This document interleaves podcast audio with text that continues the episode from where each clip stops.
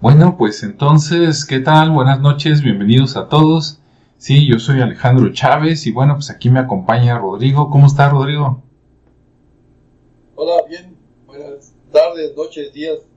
Sí. Este, bueno, aquí en Guadalajara son noches, pero pues, no sé cuándo vemos el video, así que, este, buenas, buenas, buenas. Sí, sí, ahora estamos en un formato diferente, ¿verdad? Quisimos probar por aquí la, la novedad esta de de Microsoft Teams de estar por acá así tipo diputados. Esperemos que en un momento se nos integre Ricardo, Ricardo Esparza. Dijo que tuvo un asuntito, pero que venía y que se integraba a los pocos minutos. Entonces, bueno, esperemos que sí. Déjenme poner aquí un poquito algo de aire porque se está poniendo la cosa un poquito caliente. Bueno, pues hoy es la tercera parte, ¿no? De seguir hablando leyendas. Para los que nos ven por primera vez, les recomendamos ver los videos anteriores que están muy buenos. de hecho, están tan buenos que por eso estamos sacando este, ¿no? Salieron tantas leyendas y tanta participación de las personas que bueno, nosotros pues encantados de la vida. Esta transmisión, cuando lo estamos haciendo, estamos en vivo, estamos saliendo en, vivo este, por YouTube y también estamos saliendo en vivo por allá en Facebook me estoy asomando por acá en Facebook, parece que apenas se van a conectar. Y bueno, acá en YouTube ya veremos conforme llegan en el chat, por ahí que nos escriban, ¿no? Y bueno, pues vamos a, darle, vamos a empezar con las leyendas, nos repartimos algunas para empezar en esta sesión. Y bueno, pues vamos a darle. Este, vamos a, darle aquí el honor a Rodrigo de que inaugure con la primera. Entonces, adelante Rodrigo, ¿cuál nos vas a contar primero? Ok, muchas gracias. Eh, bueno, eh, yo en los dos programas anteriores, en las dos grabaciones anteriores, este, había mencionado que habíamos dejado para luego, para luego y para luego La Llorona. Sí. Creo que, creo que es una buena oportunidad. Si hay una leyenda, una historia que se cuenta normalmente para imbuir terror en los niños es esta leyenda de la Llorona. Ahora, eh, la leyenda de la Llorona es este, difícil de ubicar en el sentido de decir, a ver, hay una zona o una posición, porque de la misma forma que algunas otras que comentamos, pues este, es bastante ubicua, ¿no? O sea, podemos hablar de que sucedió aquí, aquí, allá. Ya mencioné en la, la primera grabación que en la zona del sureste existe una, una leyenda similar, que es la leyenda del Extabay, que habla de la situación de una mujer que seduce a los hombres y que de alguna manera este, podría estar relacionada con la llorona. Y eh, así como de pasadita mencioné la vez pasada que hay otra leyenda de la llorona en el estado de Oaxaca, nada más que es ligeramente diferente a la zona este, de, de, de la zona náhuatl, pues. Entonces, primero me voy por la más conocida y luego hago la mención de este, cómo, cómo aplicaría para la, la, Llorona de Oaxaca. La leyenda de la Llorona surge a partir de la, colonia, cuando se supone que este, una eh, mujer eh, de ascendencia indígena, bien pido Ricardo, este, se eh, incluye, se, se asocia, se hace pareja de un español con la promesa de un mejor futuro. Y, obviamente el español, pues este, lejos de su tierra, lejos de su este, madre patria, este, busca aquí hacer familia, formar una cuestión de, relación y fruto de esa relación tiene hijos. Este, en general, creo que se menciona que tiene dos hijos. Eh, pasado el tiempo, el español que, bueno, por un lado sentía raíces en otro país y en otro continente y que de alguna manera, eh, siguiendo la tradición, pues engaña y abandona a esta mujer que desesperada por el, el engaño que literalmente sufrió, este, adquiere su ira toques de locura y en esos toques de locura eh, toma a sus hijos, los lleva a un río y los ahoga. Por lo menos esa es la, una de las versiones que más frecuentemente se dicen. Moraleja loca de, dolor, loca de celos, loca de sentimiento, va y ahoga a sus hijos. Sin embargo, en algún momento toma conciencia de la eh, condición que estaba abordando y, pues si ya estaba loca por el dolor, ahora es doble o triple porque literalmente se da cuenta de que le hace daño a lo que más eh, quería, lo que más tenía que cuidar y eh, en su locura ella misma se mata o se muere, ¿no? Entonces, esta vendría a ser ya más una leyenda que tiene que ver con los ritos de invierno, es lo que pasa después de la muerte. Resulta que como castigo por su mala acción, eh, no puede trascender ni desde la perspectiva eh, de la comunidad indígena ni de la perspectiva católica que trajeron los españoles, Borleja se queda atorada y literalmente eh, sigue en su locura. Y dentro de su locura viene y reclama en determinado momento a los hijos de otras personas con el llanto lastimero que se puede escuchar en la madrugada o en la noche de ay mis hijos.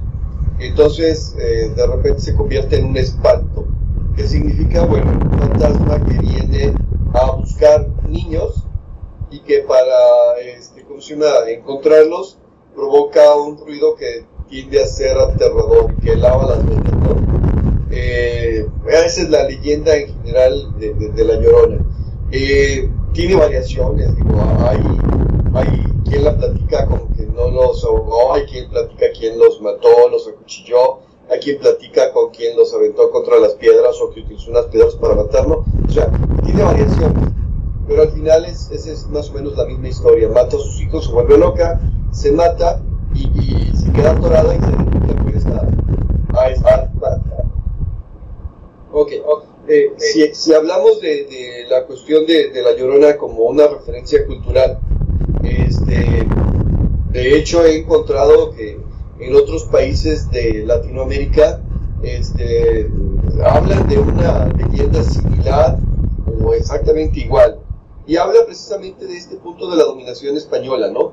De este punto donde los españoles venían y eh, lejos de sus mujeres, lejos de sus esposas, o solteros y como botín de guerra venían y abusaban de las mujeres eh, de, las tierras conquistadas y que las mujeres, bueno, de la pérdida de sus maridos en la guerra, de sus maridos guerreros, de sus maridos agricultores, de sus maridos alfareros o artesanos, pues se quedaban bajo el dominio, entre comillas, de los conquistadores y que de, de alguna manera los conquistadores después mostraban una cara diferente, conveniente tal vez, pero una cara diferente y decía, bueno, tenemos hijos con ellos y nos podemos acomodar. En ese punto, por ejemplo, eh, hablamos ya en algún momento de la malicia, lo mencionamos a la señorita Malinali o la señora Malinali, eh, o Marina, como le puso Cortés, y que vendría a ejemplificar perfectamente bien esta situación. Mientras estuvo este, el conquistador ahí este, a su lado, bueno, obviamente era la señora, pero que también en determinado momento eh, muchas de estas mujeres pues, perdieron su estatus porque el español sencillamente se fue a conquistar las tierras, o se fue a, a, regresar a su madre patria con su verdadera familia, con su verdadera esposa, con sus verdaderos hijos, o así lo consideraba, y pues dejaron a muchas mujeres aquí. Eh, si hablamos de, ya más, una situación más mitológica, podríamos hablar de, las deidades mexicas, ¿no?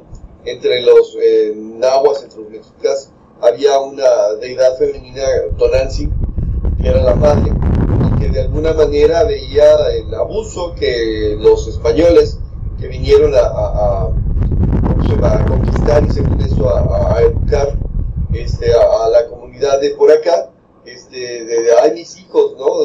¿qué, está pasando con mis, con mis hijos que los están matando? ¿Qué está pasando con mis hijas que las están violando? Entonces, de alguna manera podríamos hablar de, que esto podría ser una representación de que, a ver, vienes y me predicas con paz y amor, luego de que mataron a mi marido, luego de que mataron a mis hijos, y, me, hablas de que tengo que perdonar, entonces viene la segunda conquista, la conquista ideológica donde de alguna manera se les pedía a los indígenas que eh, aceptaran esta doctrina del amor y el perdón, luego de haber sido castigados o juzgados por los que no ejercieron nada de amor y nada de perdón hacia ellos, ¿no? Entonces, ¿quién vendría a ser la llorona? Vendría a ser la deidad que de alguna manera, y venir a representar este, el dolor de la mezcla de razas que fue literalmente la conquista. Ok, eso es con respecto a la, a la versión en náhuatl más conocida. Hay otra versión, otra versión en Oaxaca de otra mujer, que esto es, si no durante el tiempo de la revolución, en donde al marido lo agarran, la leva y lo mandan a, la revolución, y estaba a punto de casarse con él, y, bueno, o, o, ya se había casado con él, tenía hijos. La cuestión en este caso es que al marido lo matan en la guerra y, y se queda como la llorona, y de hecho inspiró una canción, la de, de Ay de mí, llorona, llorona, o sea, la, la cantaba por ahí, es una, una, canción por ahí bastante conocida, la cantaba Rafael, que hizo muy famosa en su tiempo, y bueno, es, esa es la llorona oaxaqueña, y esa no es una historia de dolor, es una historia de amor, un amor perdido en la guerra, pero bueno, eh, al final sigue siendo una historia de la llorona. Ya en cuestión de familia y anécdotas, porque este, eh, mi abuela materna era de eh, Tototlán, que en aquel entonces era pueblo, ahora es una ciudad pequeña, pero es una ciudad. Y menciona que en alguna ocasión, estando eh, dentro de la ciudad, en Tototlán, que cuando ella era niña joven, o sea, por decirlo de alguna manera, eh, hubo una ocasión donde le tocó que dijeron, ahí viene la llorona. Entonces que literalmente cerraron todas las ventanas y que efectivamente en el exterior de la casa por la calle donde ella vivía, que no había muchas, muchas calles, por la calle donde vivía, se escuchó pasar a una mujer gritando de dolor. ¿Sí? Y que todas las casas fue más o menos lo mismo, o sea, que todos se encerraron. Y todos decían, ahí viene la llorona. Y esto fue en la noche, este, después del crepúsculo, digo, entonces no había mucha electricidad, entonces imagínense a la luz de las velas o los piques de petróleo este, pasar esta situación. Si hubiera sido hoy, bueno, hoy en día hubiera dicho, ah, pues están moviendo un narco, ¿no? Y para hacerlo hace que la gente se meta a su casa. En ese entonces no fue así. Eh, no, no, no, era el tipo de cosas que pasaban en ese entonces.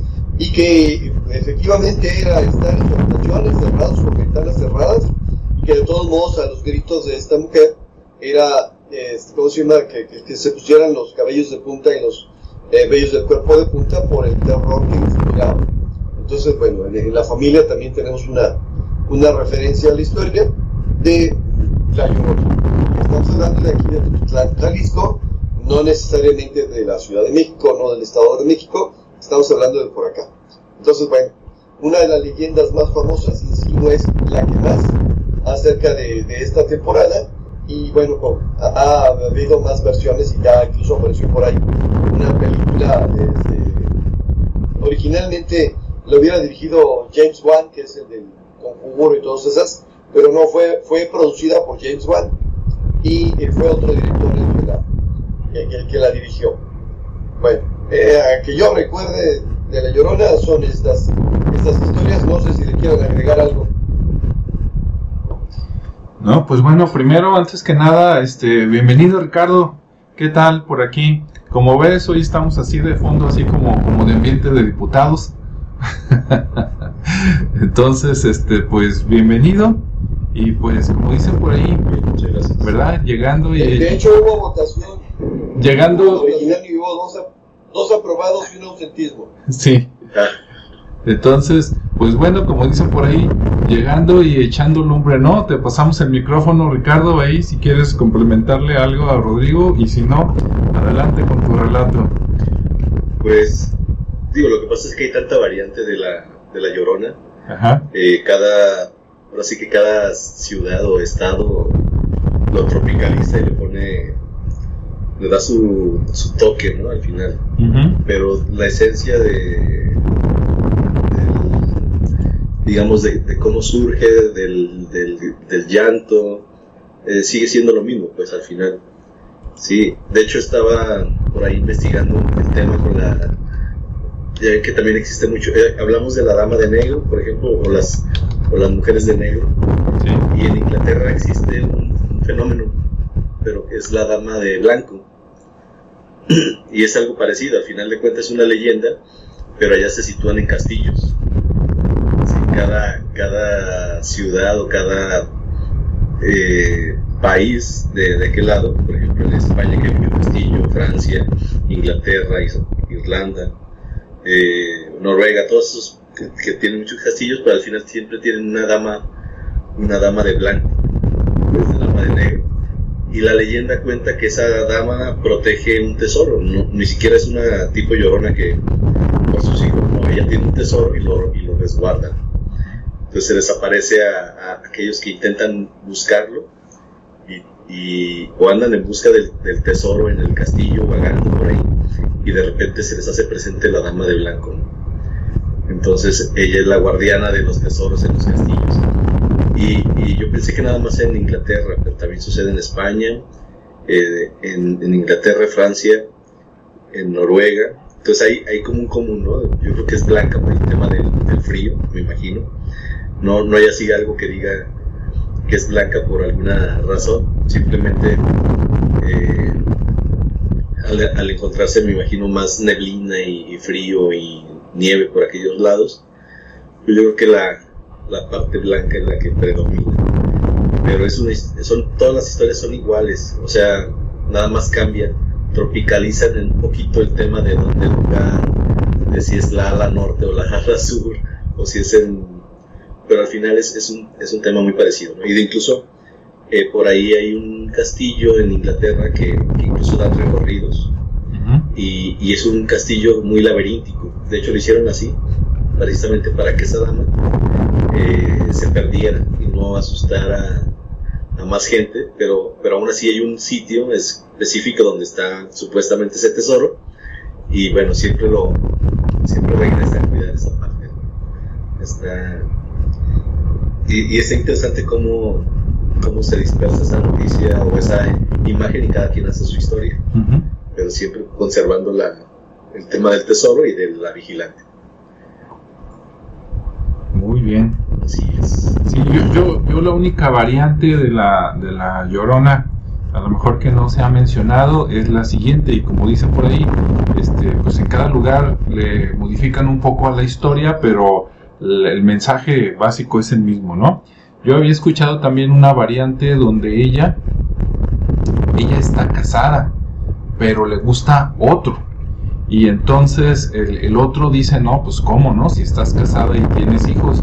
Y entonces por eso mata a los hijos, esperando de que, ah, mira, pues ya, ya no tengo hijos, estoy lista para ti. Y pues vámonos. Y resulta que el otro la rechaza, ¿no? Porque dice, no, pues que ¿cómo es posible que hayas matado a tus hijos?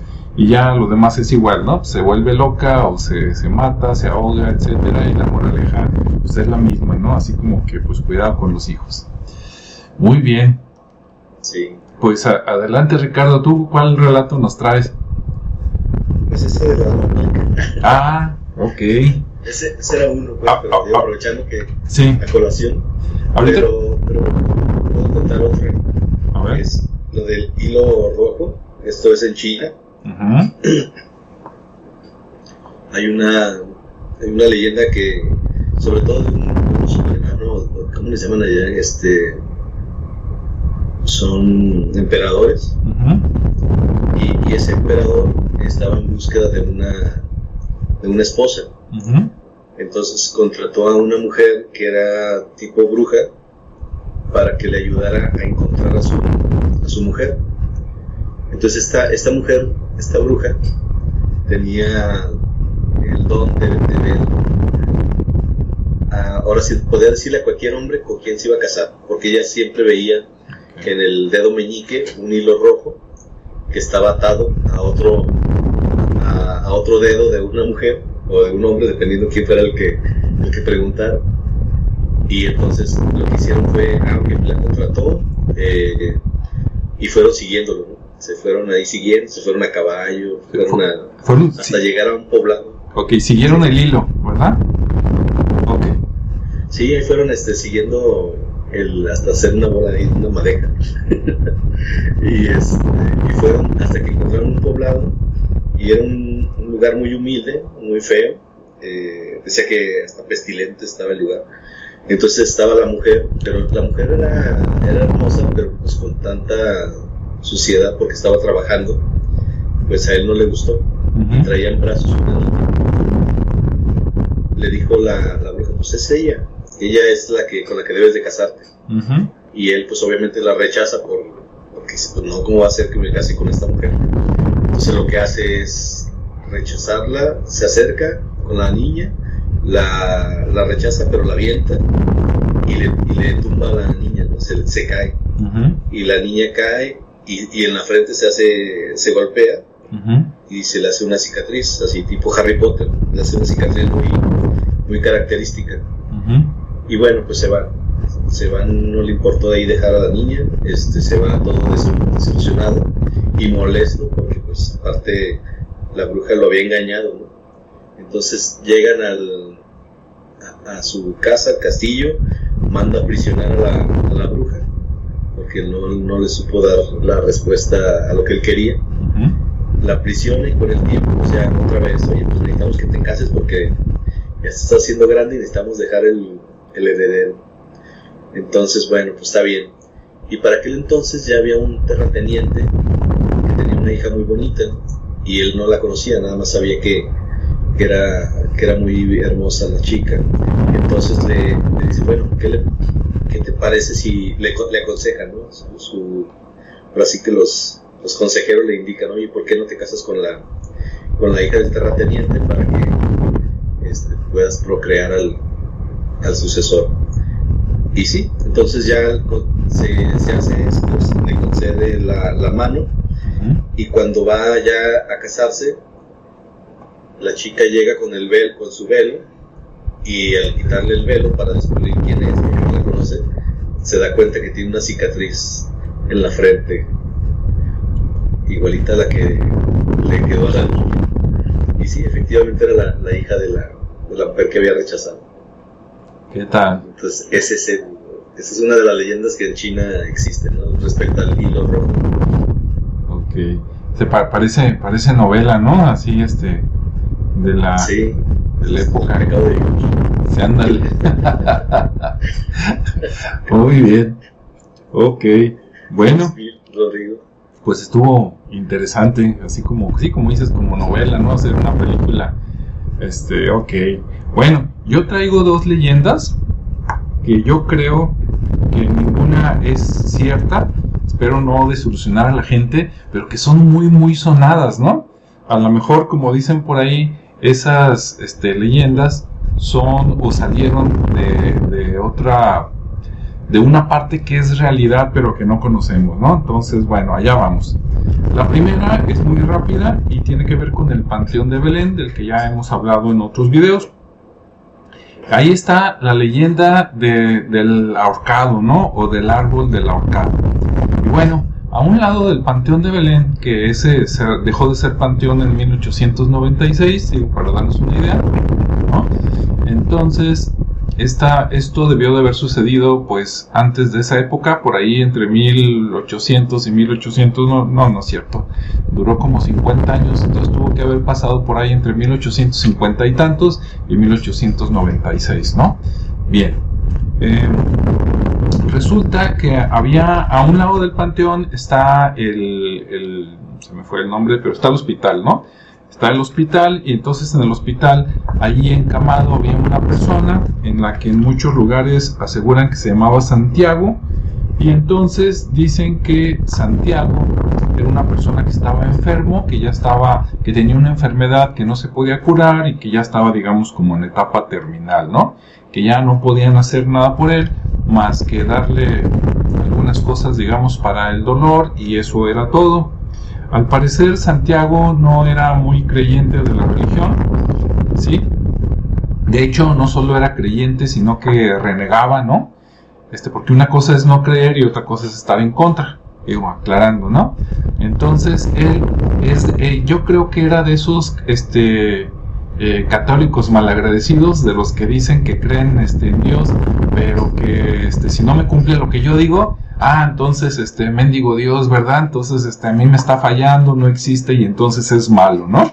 Bueno, entonces él se quejaba de su mamá, parece ser que era una mujer muy devota y le decía, no, mira, tú ten fe, este, abre tu corazón a Dios, ¿no? Todavía esperanza, estás vivo y todo, y él decía, no, este, seguramente Dios no existe porque no me ha curado, ¿no?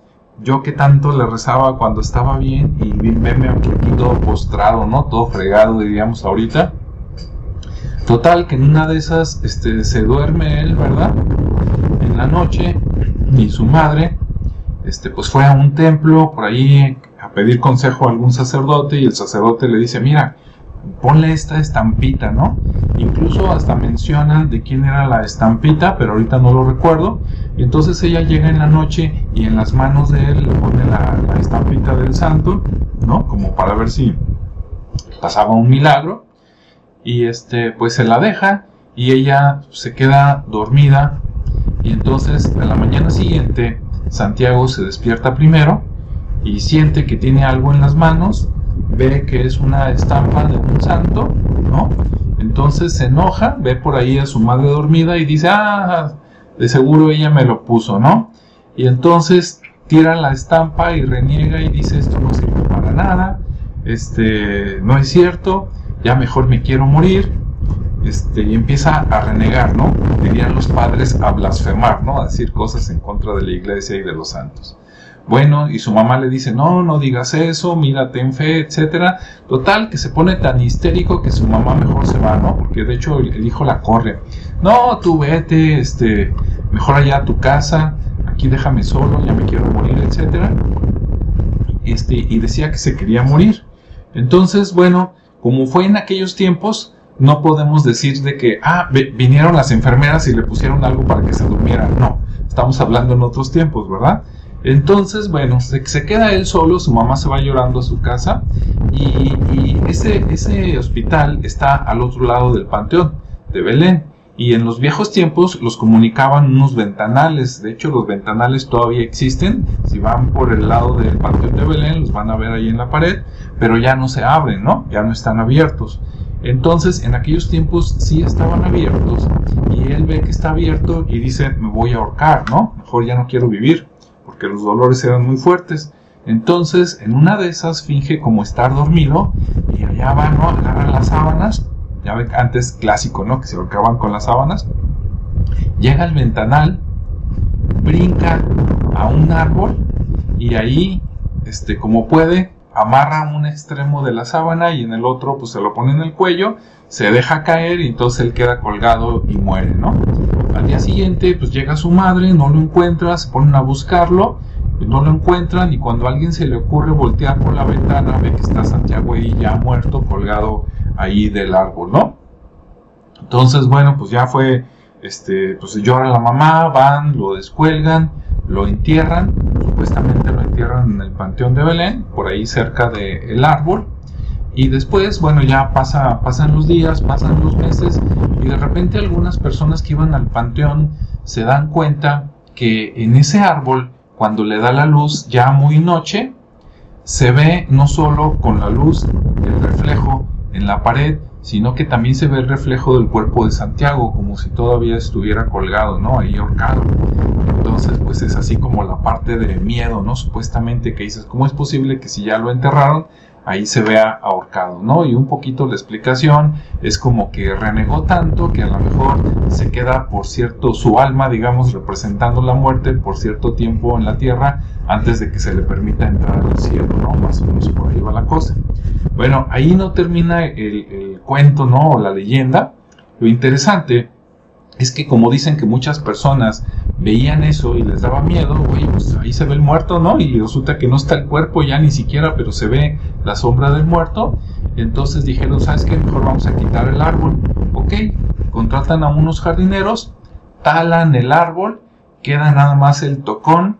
Para los que no saben qué es el tocón, es cuando cortan un árbol, pero que queda el pedacito de abajo, ¿no? La base, así como 30 centímetros o algo así que, que, no lo arrancas de raíz, sino que nada más lo cortas, pues queda un pedazo, ¿no? Un pedazo plano, este, que te sirve de, de, silla, ¿no? Si quieres. Entonces, ese es el tocón. Entonces, quitaron el árbol, lo cortaron, lo mandaron a hacer leña y se acabó el árbol. Y aún así, sin estar el árbol, dicen que a los que van en la noche ahí al panteón de Belén y voltean, todavía ven levemente, no como antes, pero levemente, la silueta del árbol y la silueta de Santiago colgado de una rama, ¿no? Sin estar ya el árbol por ahí. Entonces, bueno, eso es lo interesante. ¿Será cierto o no es cierto? Este, pues yo nunca he ido de noche al Panteón de Belén. Quería ir en estos días, pero la semana pasada fui y decía boletos agotados. Anda, pues, ¿no? Entonces voy a tener que esperar a que pase el, el 31 de octubre y el 2 de noviembre para ver si después también hay recorridos nocturnos y ver qué pasa. Bueno, hasta ahí dejo el comentario. Y bueno, pues vamos a otra vez con, con Rodrigo. Adelante, Rodrigo. A ver, suéltanos el segundo. Nada más comentar que a esta parte de renegar de la religión se le llama apostasía. En ese sentido, eh, lo que hablas de, de Sebastián, ¿cómo se llamaba Sebastián? Santiago. Santiago, perdón. Santiago eh, eh, es eh, una apostasía. Quiere decir, a ver, tengo una religión y de repente ya no quiero pertenecer a ella, es apostatar de la religión. Y bueno, su castigo por haber, realizado esta apostasía es quedarse atorado, ¿no? Bueno, la, la otra eh, leyenda que es muy popular en México, que es ahora sí que casi universal en toda esta parte de- del mundo, es el del nahualismo. En otras palabras, eh, la posibilidad de transformarse a través de las artes mágicas en un animal.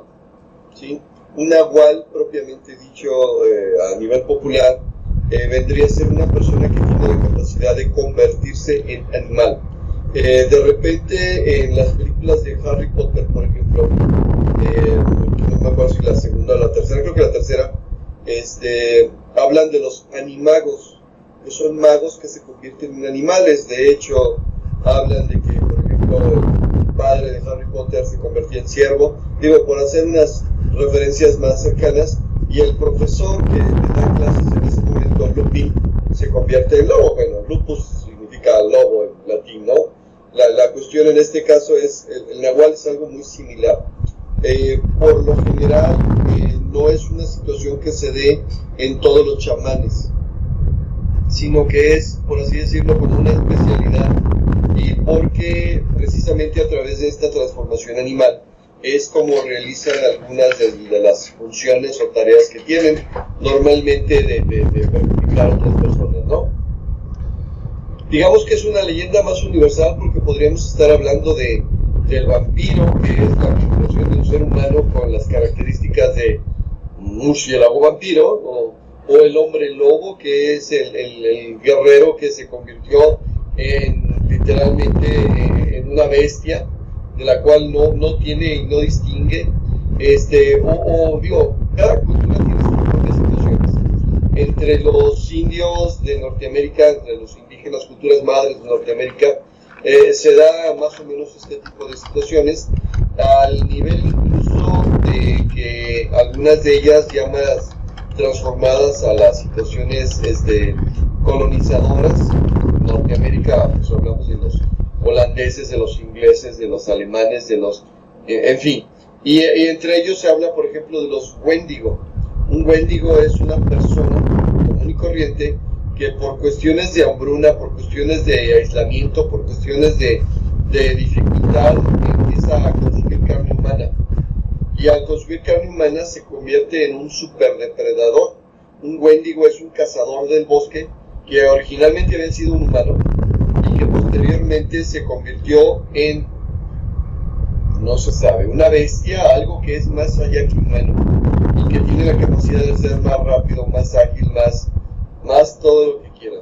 Ah, si nos vamos un poquito a la historia y a lo que se ha dicho acerca de las culturas originales, por ejemplo los mexicas, ellos hablaban de que se comían partes de sus enemigos, ¿sí? que vendría a ser más o menos la misma situación. En otras palabras, eh, el, el nahualismo implicaba cierto tipo de prácticas rituales en las cuales buscaban transformarse ellos mismos para tomar la posesión de un animal, o sea, el espíritu salirse y tomar eh, el, el cuerpo del animal y ir a hacer sus tareas, diría sus maldades, pero bueno, estaría siendo bastante perjuicioso, no, no me consta, este, eh, en forma de animal, o ellos mismos transformarse en animal. Y en este punto, eh, esta parte del nahualismo tiene mucho que ver con lo que comes, ¿no? Entonces, te quieres convertir en lobo, pues tendrías que comerte a un lobo, cazar un lobo, matar un lobo y que comerte al lobo. Quieres convertir en lechuza, porque también se habla de que las brujas y alguno que otro brujo se convierten en lechuzas. O sea, el nahualismo es básicamente convertirse en un animal para ir a hacer cosas.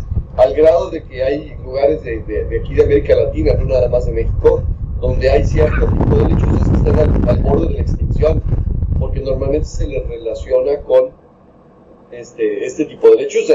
Hay una lechuza en particular que se llama lechuza fantasma, este, que, que bueno, sí se ve rara, pues, y, la, la catalogan así. en algunos de los relatos que yo pude representar en el libro de, este, ¿cómo se llama? Eh, ay, el mundo paranormales, este, que, tengo en Amazon, está el relato de una señora, una mamá de un amigo, eh, que habla precisamente de esto, de cómo el abuelo, de, el padre de ella, el abuelo de mi amigo, este, se dedicaba a brujerías y que de repente veía lechuzas y se ponía a cortar con tijeras y que en alguna ocasión, aunque no lo menciono ahí, en alguna ocasión de, ese, de esa práctica cayó una mujer desnuda, ¿no? A la que luego se armonió y luego la dejó ir. La, la situación es que el nahualismo habla precisamente de esto. Entonces, eh, el, el, relato pasado, el, el, el White Chivo, eh, que es de allá del sureste, hablaba de un hombre que se convirtió en cabra. Bueno, es lo mismo. El nahualismo es precisamente la, posibilidad de convertirse en un animal. Usualmente un perro negro, usualmente un lobo, usualmente un coyote, usualmente una lechuga, una lechuza, pero una lechuga, no, una lechuza. Este, entonces, bueno, e, e, este tipo de relatos habla de ciertas prácticas mágicas tradicionales y de cómo, debido a esta situación de ir a hacer el mal, a través de convertirse en animal, se les empieza a poner nombres a los, a los eh, brujos, ¿no? Ese es brujo, nahual, pero también se les dice diableros, por ejemplo, porque literalmente están invocando al diablo para poder convertirse tomar poderes que les den superioridad. Mm, mm, quisiera decir que todo se quedaba en cultura, pero eh, se sabe pues que en los cárteles de la droga de repente realizan este tipo de prácticas rituales de comer carne humana, normalmente de los enemigos o de las víctimas. Entonces, bueno, no, no es una situación que haya desaparecido por completo. Y bueno, también hablamos de, bañarse con sangre y todo eso para evitar las balas. O sea, seguimos hablando de las mismas prácticas, pero ahora desde una nueva postura o una nueva percepción, que igual se supone que los convierte en cazadores extremos, cazadores más grandes, cazadores y obviamente con habilidades superiores a las que se supone que un humano normal tendría. Eh, quiero, quiero dejarlo por aquí, sigue siendo una situación viva, pero otra de, las, de los grandes relatos, uno de los grandes, es precisamente esto del nahualismo, de la posibilidad de que los chamanes se conviertan en animales o tomen posesión de animales. No sé si han escuchado ustedes algo de esto. Sí, Ricardo dice que sí. Adelante, Ricardo. Primero tú. Sí, claro. Yo creo que es una de las leyendas o tradiciones más populares de es, este, desde de lo prehispánico pues existía ya el tema del nahual hasta la fecha y a mí se me hace muy interesante de hecho me gusta mucho el, el jaguar entonces, como un animal para convertirse está muy interesante. Y, y sobre todo que, tenía como el propósito de, de poder trascender, porque también hablaban un poquito más sobre eso, ¿no? de, de estar en contacto con la naturaleza, ser más, integrarse más a la naturaleza a través de esa transformación. Entonces sí, sí está muy interesante. yo he escuchado de esa manera, obviamente hay más, más historias también hacia el sur, hay mucho más historias muy ricas en, eso. Eh, el tema de los diableros también, como lo comentas. De hecho, ya lo habíamos comentado en algún momento cuando hablábamos de escritores, que hay, hay una novela del, del Diablo Guardián y hay una serie, a les guste, está muy bien hecha la serie y se llama El Diablero. Entonces, por ahí si tienen oportunidad de verla. No sé qué ganas de estos de, de streaming se encuentren, pero bueno, existen. Sí. Sí, si no está en Netflix, si no, si no está en Netflix, está en Amazon, ¿verdad? Casi, casi seguro. Muy probable. Sí, pues muy bien. Eh, bueno, de, ahí de, lo, de los nahuales, yo lo que había escuchado, ¿verdad? Este, supongo que debe de haber buenos y malos como todo en la vida. Y yo lo que sabía es que eso de transformarse en algún animal no era nada más por, por ir a hacer dagas, ¿no? Bueno, a lo mejor los malos sí, sino por a lo mejor tener alguna experiencia, por decir algo, voy a inventar algo que a lo mejor no, no va por ahí la bala, pero para explicarme, ¿no? Vamos a suponer que seas un nahual bueno y que vienen a acudir a ti porque se perdió un niño en el bosque y no lo encuentran, ¿no? Entonces a lo mejor el nahual dice, ¿sabes qué? Deja hago mi ritual de transformación y me convierto en una lechuza, ¿verdad? En un leopardo o en un lobo y así puedo recorrer más fácil el cerro y me, lo encuentro al niño y entonces regresa, se transforma otra vez en hombre y ya llega y les dice, ¿sabes qué es? Pues está en el cerro de la estrella en la cueva número 2, por decir algo, ¿no? Y entonces ya van, o sea, no, no todos los nahuales o hombres lobos, quiero pensar, son malos, mejor sí, pero no sé. Bueno, eso por un lado. Por otro lado, este, eh, Rodrigo habló mucho de las lechuzas. Eh, primero, un saludo por acá en, YouTube. Nos está, este, nos, dejaron mensajes Yasmín. yo no sabía que Yasmín era vivía en Kansas. dice saludos desde Kansas. Entonces, bueno, pues un saludo y un abrazo, ¿no? De aquí desde Jalisco hasta Kansas, Estados Unidos. Y también por ahí tenemos a una persona que si el nombre que se puso de usuario tiene algo de verdad, hombre, pues este, qué honor, ¿no? Porque dice conferencias exclusivas Alfredo Jalife. Entonces, si es cierto, pues un saludo a Alfredo Jalife, ¿verdad? ¿Qué tal? Y si no es cierto y es la persona que le organiza conferencias o que promociona sus conferencias, pues también un saludo, ¿no? Este, bueno, eh, Rodrigo mencionó las lechuzas, precisamente para los que nos escuchan en otros lados, ¿sí? tratando de, de traducir las cosas del español al español. Este, acá es muy común decir lechuza, búho o tecolote, ¿no? Entonces, si lo conocen como lechuza, como búho, los búhos o los tecolotes, este, que el tecolote pues es más una palabra náhuatl, pues es lo mismo, ¿no? Que a lo mejor, digo, imagino que a lo mejor casi todos conocen lechuza, pero tal vez no, pero a lo mejor dicen, ah, un búho, sí, y pues si los ven ahí, no los maten, porque los ven en las películas ahí de que son brujas o lo que sea. Yo creo que son animales este, bonitos y muy útiles, ¿no? Porque todos esos que salen en la noche, este, pues cazan bichos, ¿no? Entonces sale el búho y pues caza este, ratas o otras cosas que dices, oye, no, pues este, te quejas porque tienes ratones, pero estás matando lechuzas, pues así como la vamos a hacer, ¿verdad? Bien, bueno, ese era nada más comentario y pues mucho menos no, no vayan a comer carne humana, qué necesidad, ¿no? A menos que se queden como los sobrevivientes de los Andes. Ah, bueno, pues habrá que ver, ¿no? El que se va muriendo, pues matarile. Digo, no matarile, sino este vistecito de nacha, pero si no, pues qué necesidad de andar haciendo esas cosas, ¿no? Ni se van a hacer más fuertes, ni se van a hacer más machos, ni van a detener las balas, creo yo. Entonces, pues, ¿qué tal? Ya se quejaron los perros, dije, ya llegó el nahual. Entonces, este, pues adelante, ¿no? No sé si aquí algún comentario, sino para soltar mi, mi, último relato de la noche. Además, eh, las lechuzas a diferencia de los búhos, no tienen el plumaje como orejas. O sea, ya ves que en los búhos de repente las imágenes aparecen como con unas plumas que parece que tiene orejitas. Y las lechuzas no lo tienen. Entonces sí, son de la familia, pero tienen más. Correcto. Muy bien. Bueno, pues ahí va mi, segundo cuento. Este creo que está más interesante, por lo menos para mí. Déjenme buscar acá que tenía, acá estoy a dos pantallas y tenía por ahí una información este, para leer un nombre o déjenme ver si lo anoté en la hoja. Ah, no, lo tengo en la hoja. Ahí les va. Bueno, esta es la leyenda de el puente de Puente Grande. Supongo que el pueblo se llamó Puente Grande después de que crearon el puente, ¿verdad? Antes no sé cómo se llamaba, pero bueno, la leyenda dice más o menos así. Se supone, primero voy a platicar la leyenda y luego voy a platicar lo que encontré de real de la leyenda. Y lo otro, lo que no, pues es para dudarlo, pero está interesante la leyenda, ¿no?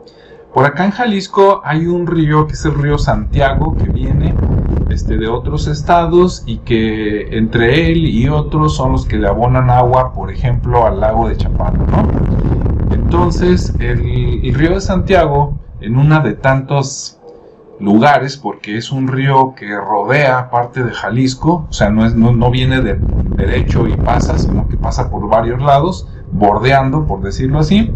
Uno de los lugares que bordea es que pasa por ahí cerca de Zapotlanejo. Y entonces eh, hay un puente que actualmente pasas en coche, pero en los viejos tiempos pues pasabas caminando, pasabas en carretas, ¿no? Eh, las leyendas dicen que esto sucede en la época de la colonia. Ya buscando datos más verídicos, por ahí se menciona el año de 1716 entonces ya suena más interesante. Y se supone que pues pasaba el río Santiago y antes era un río muy caudaloso, más que en estos tiempos, ¿no?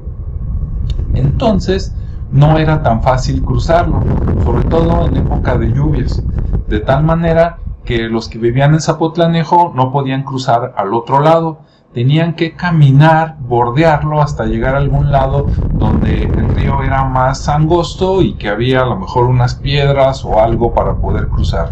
Pero había pedazos muy anchos como el de la leyenda, que de hecho es de varios, varios metros, o sea, no sé, por decirles algo, unos 10 metros, que dices, ah, caray, no, pues 10 metros de río y si está hondo y lleva caudal, pues no tan fácil lo pasas, ¿no? Aunque seas bueno para nadar.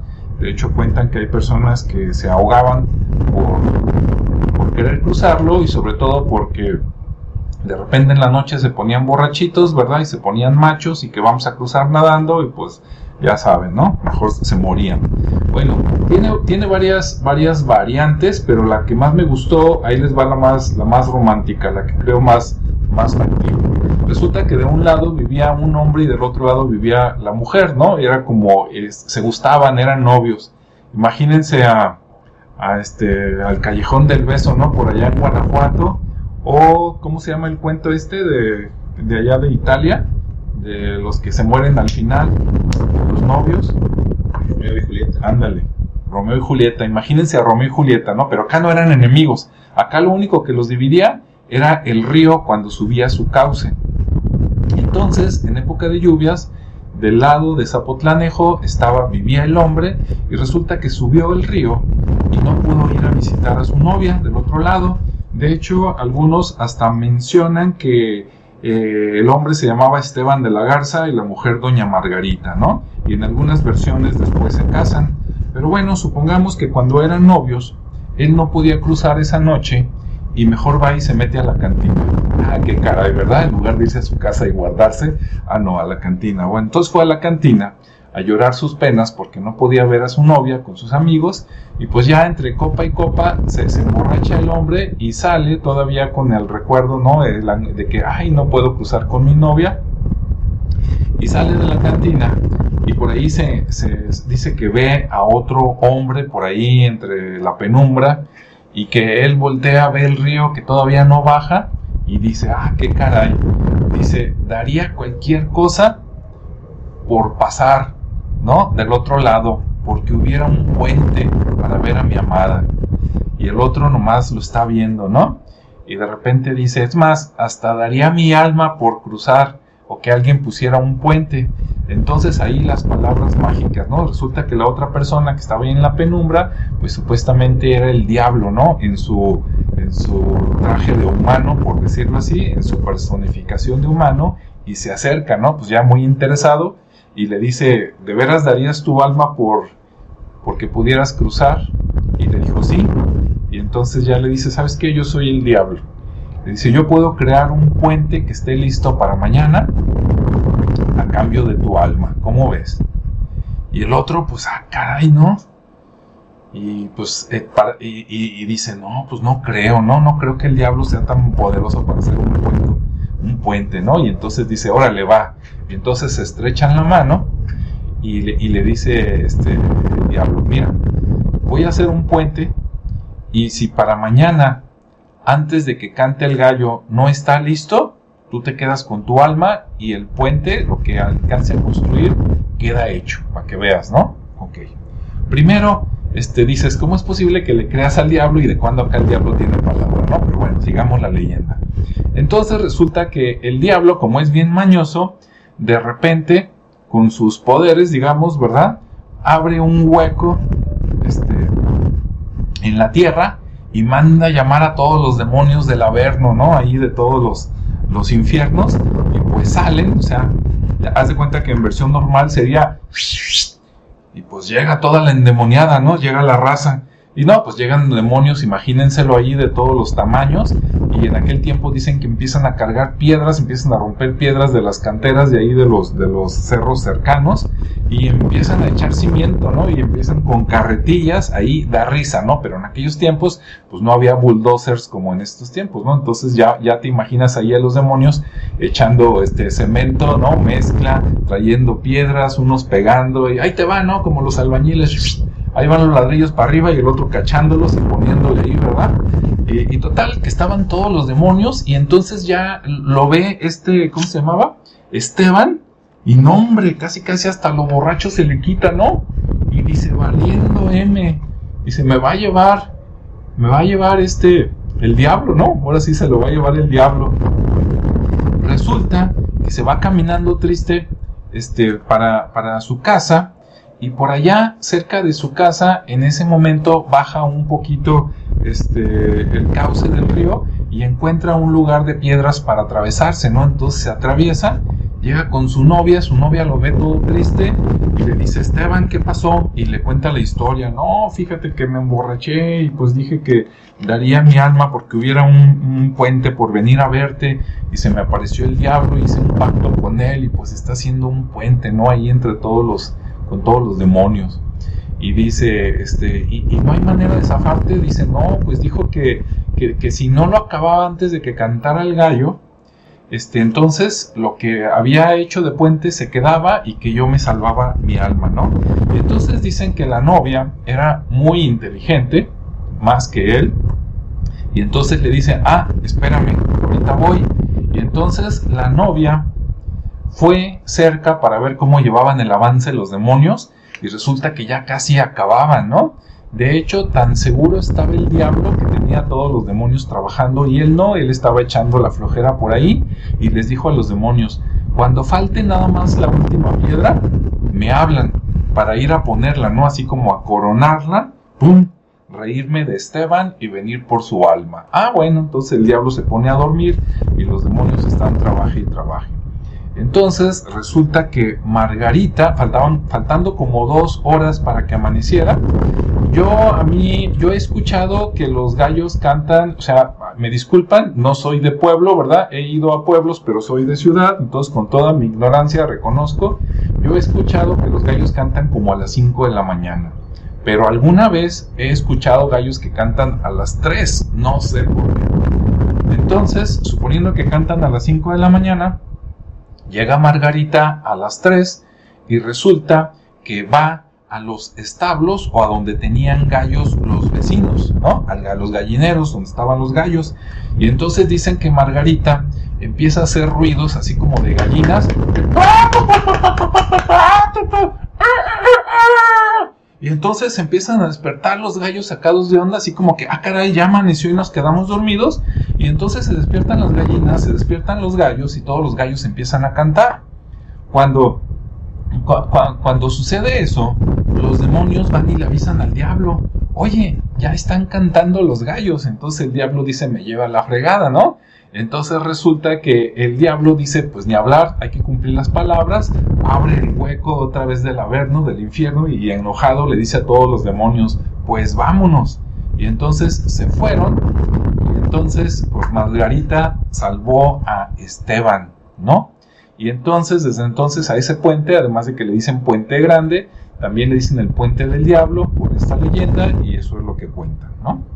Y ahí está todavía el, este, el puente. De hecho, cuando edite este video, ahorita estamos en vivo, pero cuando salga la versión editada, les voy a poner unas fotos del puente de aquellos tiempos y de estos tiempos. E incluso ya lo ubiqué en Google Earth de dónde está para mostrarles ahí dónde está el tramo, ¿no? Bueno, esa es la leyenda. Y seguramente dicen, los que nunca lo han escuchado, los que son del pueblo, hasta te van a decir que es cierto, ¿no? Los que lo escuchan desde fuera van a decir, seguramente es una vil mentira, pero buscando por ahí dije, bueno, ¿quién construyó el puente?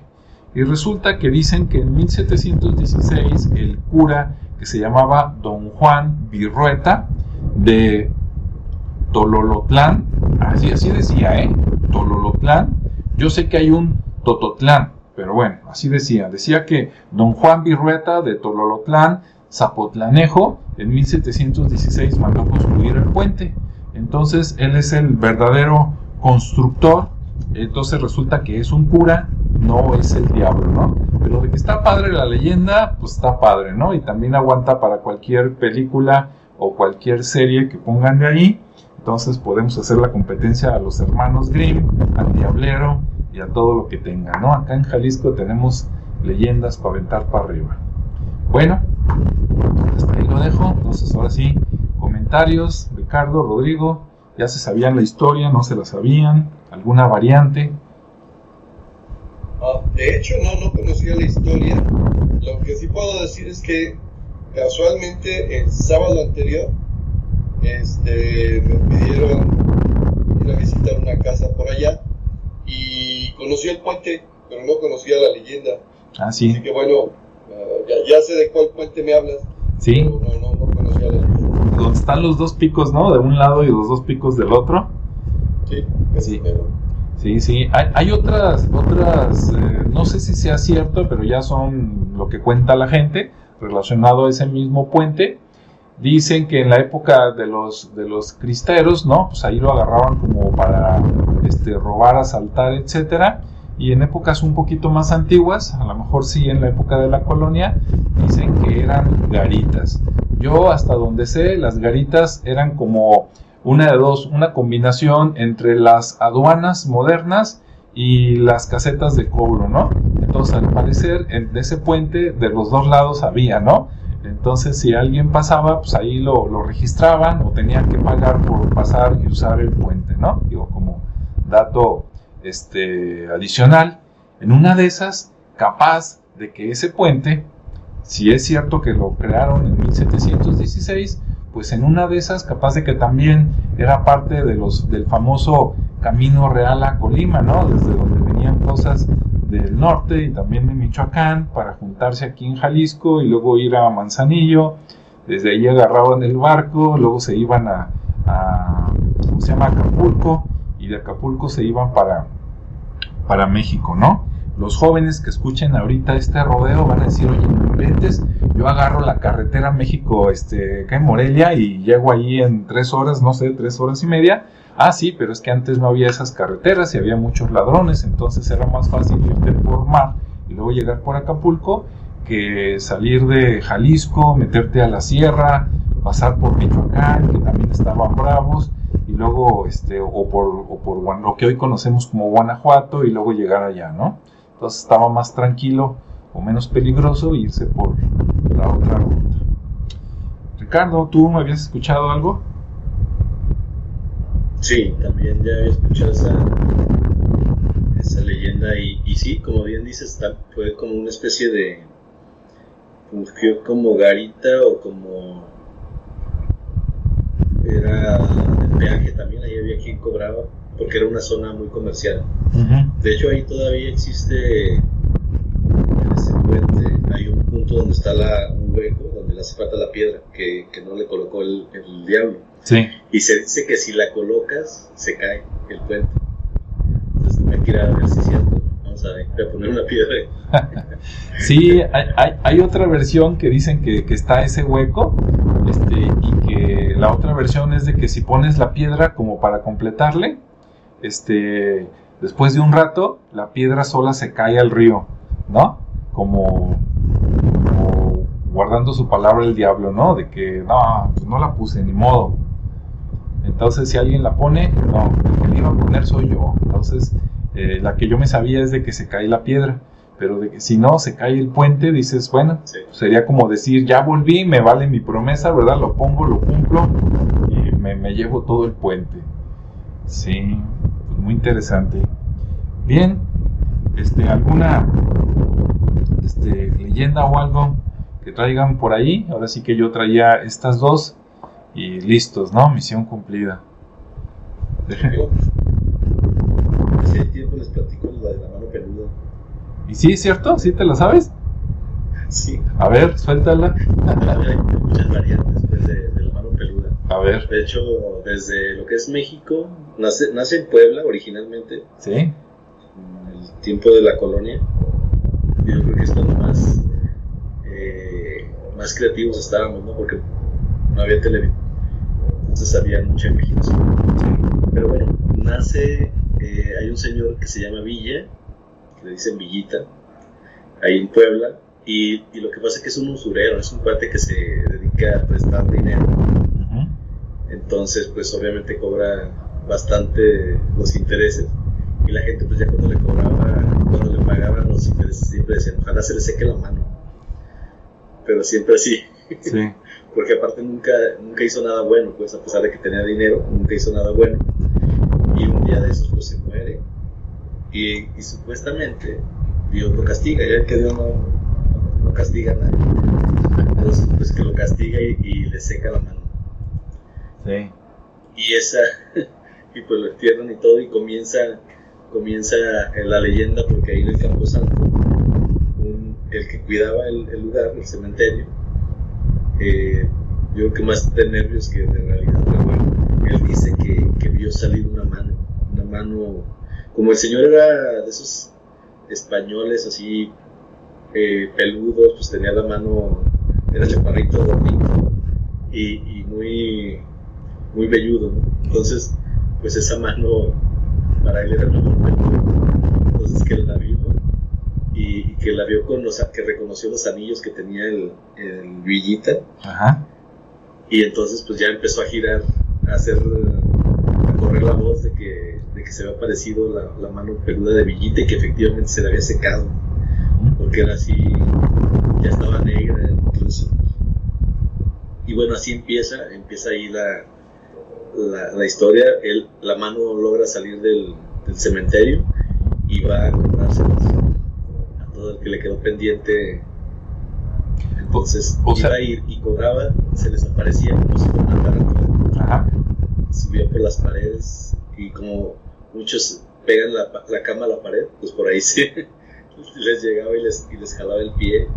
Se daban cuenta que algo había sucedido porque los despertaba y se veían ya unos arañones, ¿no? Incluso había quien llegó a detectar la mano que llegó al cuello, ya- los andaba ahorcando.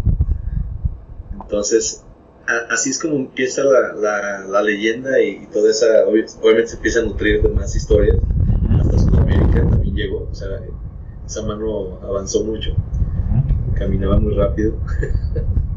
Entonces, y, y obviamente todo, todo el tema va primero hacia los que le quedaron debiendo y de alguna manera los asustaba. Hay otra variante de esa leyenda que dice que, que la mano aparece donde existe el dinero, porque es el guardián de donde está el dinero.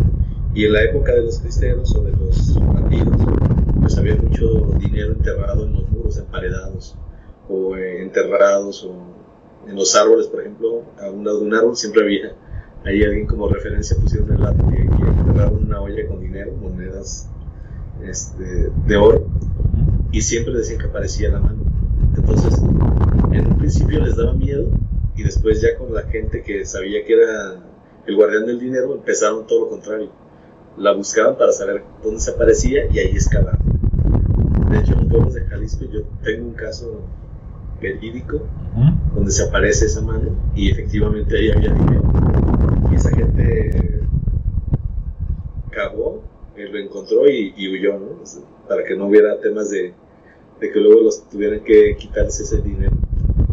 Pero sí, así es como nace esa historia y obviamente eh, tiene muchas variantes respecto a cómo asusta, por qué lo hace, pero generalmente existe esa- esas dos que yo conozco, que es la variante donde ah, va y asusta, de alguna manera se quiere cobrar con los que le debían, y la otra que está protegiendo siempre el, dinero mal habido o el dinero que de, alguna manera otros robaron y escondieron.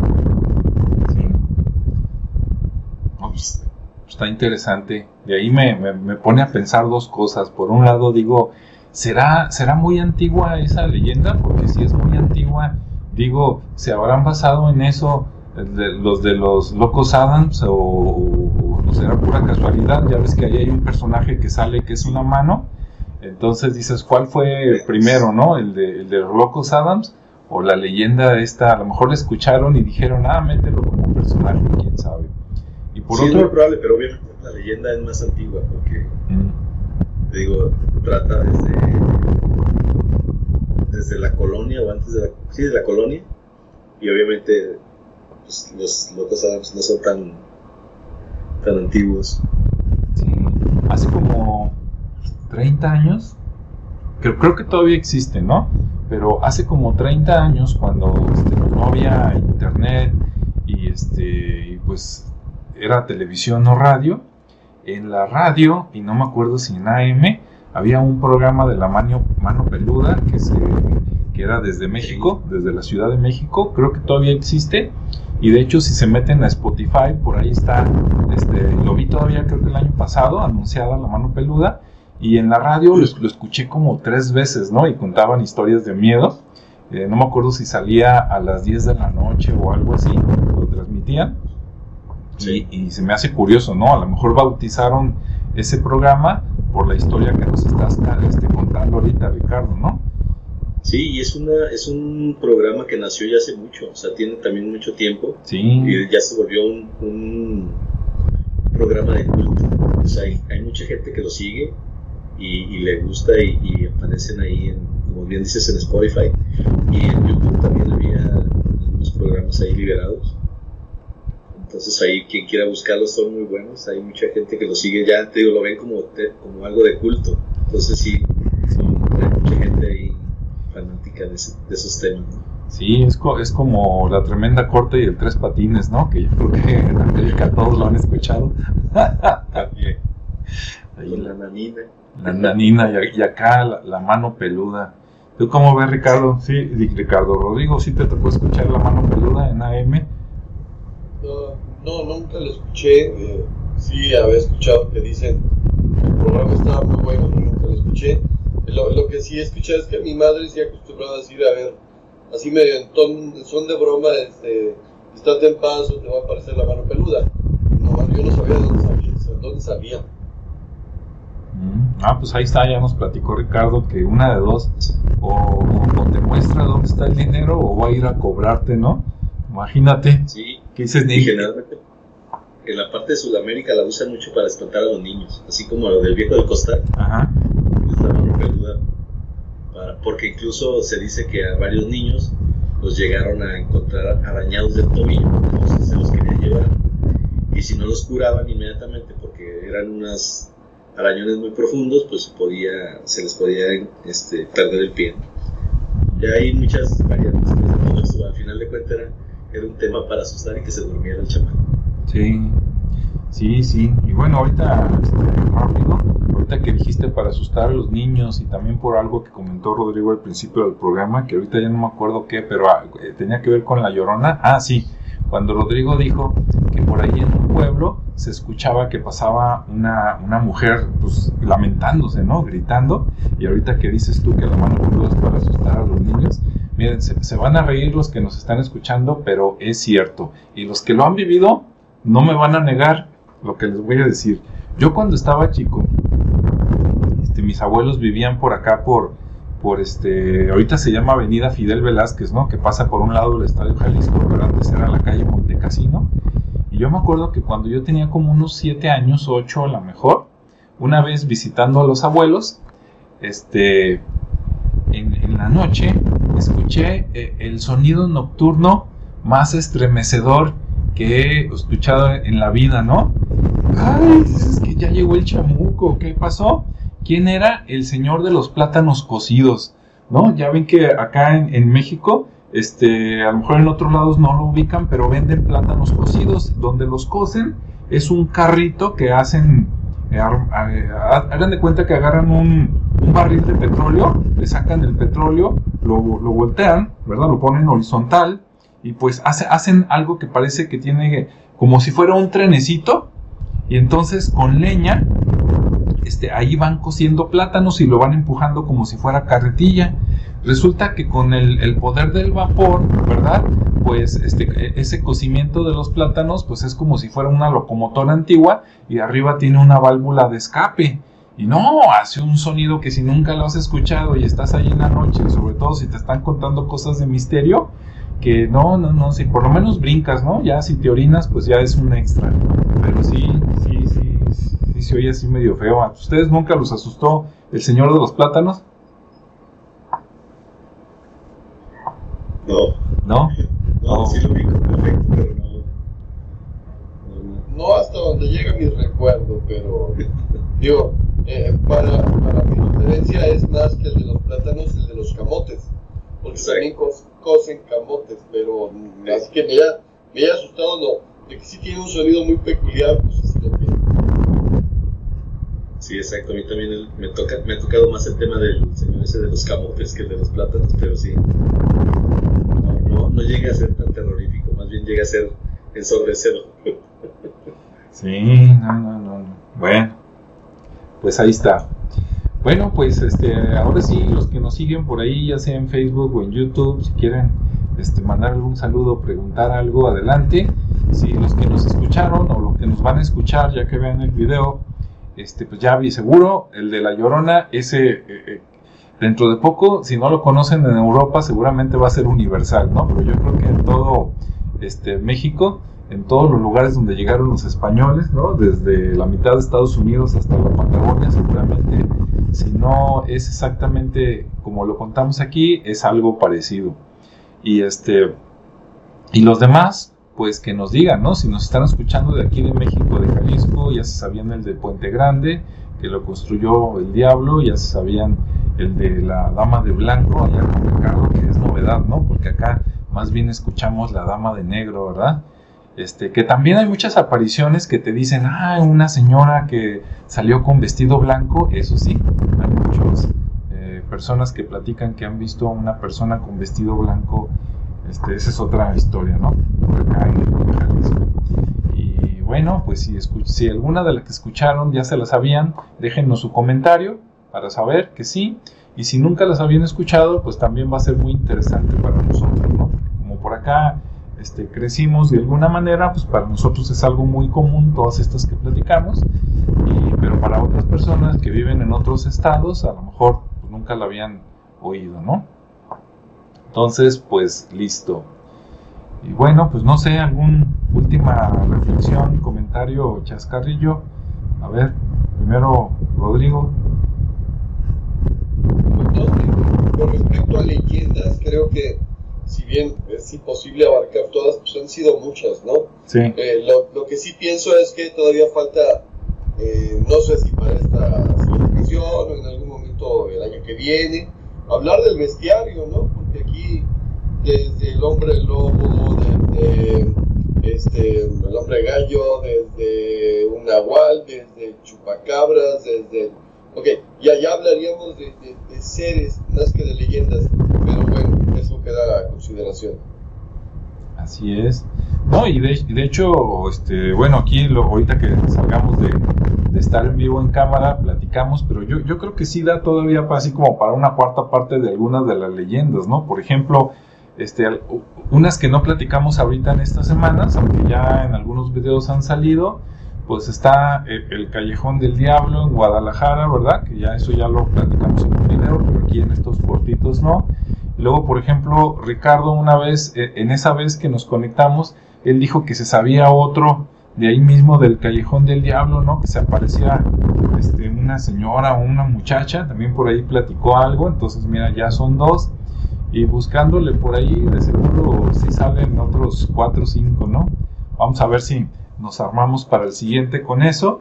Y si no, bueno, pues ya nos pasamos, como dice Rodrigo, al bestiario y pues ahí hay de todos, ¿no? Porque algunos son de origen pues a lo mejor hasta antiguo, griego, este, asirio, ve a saber, y otros son muy modernos, están relacionados con, en algunos casos, los ovnis como el chupacabras, ¿no? este, pues listo. Ricardo, ¿alguna última comentario? Pues nada, que muchas gracias por, por la invitación, espero que les haya gustado las, las historias que trajimos. Lo, que a mí me gusta de todo este tema es que, como siempre lo digo, ¿no? el, imaginario popular nos hace más rico cada, cada historia y, y el reunirse y platicar y crear tus propias historias también eso lo hace muy, muy interesante, que era una de las prácticas que nosotros teníamos anteriormente, de, de cuando, sobre todo cuando se iba la luz, ¿no? aprovechabas para platicar y contar estas anécdotas. Incluso había, cuando era niño, en la cuadra veíamos muchos chicos muy de la misma edad y, y necesitábamos la oscuridad para eso. Entonces lo que hacíamos era, no es, no es consejo, no es idea, pero agarramos ganchos metálicos y así provocábamos cortocircuito en las calles para que quedara oscura. y para poder estar en el, en el, ambiente, crear la atmósfera y poder contar nuestras historias. ¿Qué tal? Se, se... Muy populares entre los vecinos entonces. Y, y sí, todos nos odiaron. Sí, ya ven, señores, señoras, esto que dijo Ricardo no lo hagan. Luego, luego lo vamos a confesar aquí. Capaz de que él es el, el ¿cómo se dice? El, el, ejemplo original de por qué ahora vamos a las colonias populares y volteas a, arriba los cables y todos tienen tenis y zapatos ahí, ¿no? ¿Qué bueno, tal? De hecho, lo podemos culpar del apagón de Nueva York, por ejemplo. ¿Verdad? ¿Cuál, ¿Cuáles ovnis ni qué nada, verdad? Capaz de que hay un par de zapatos bien aventados. Este, bueno.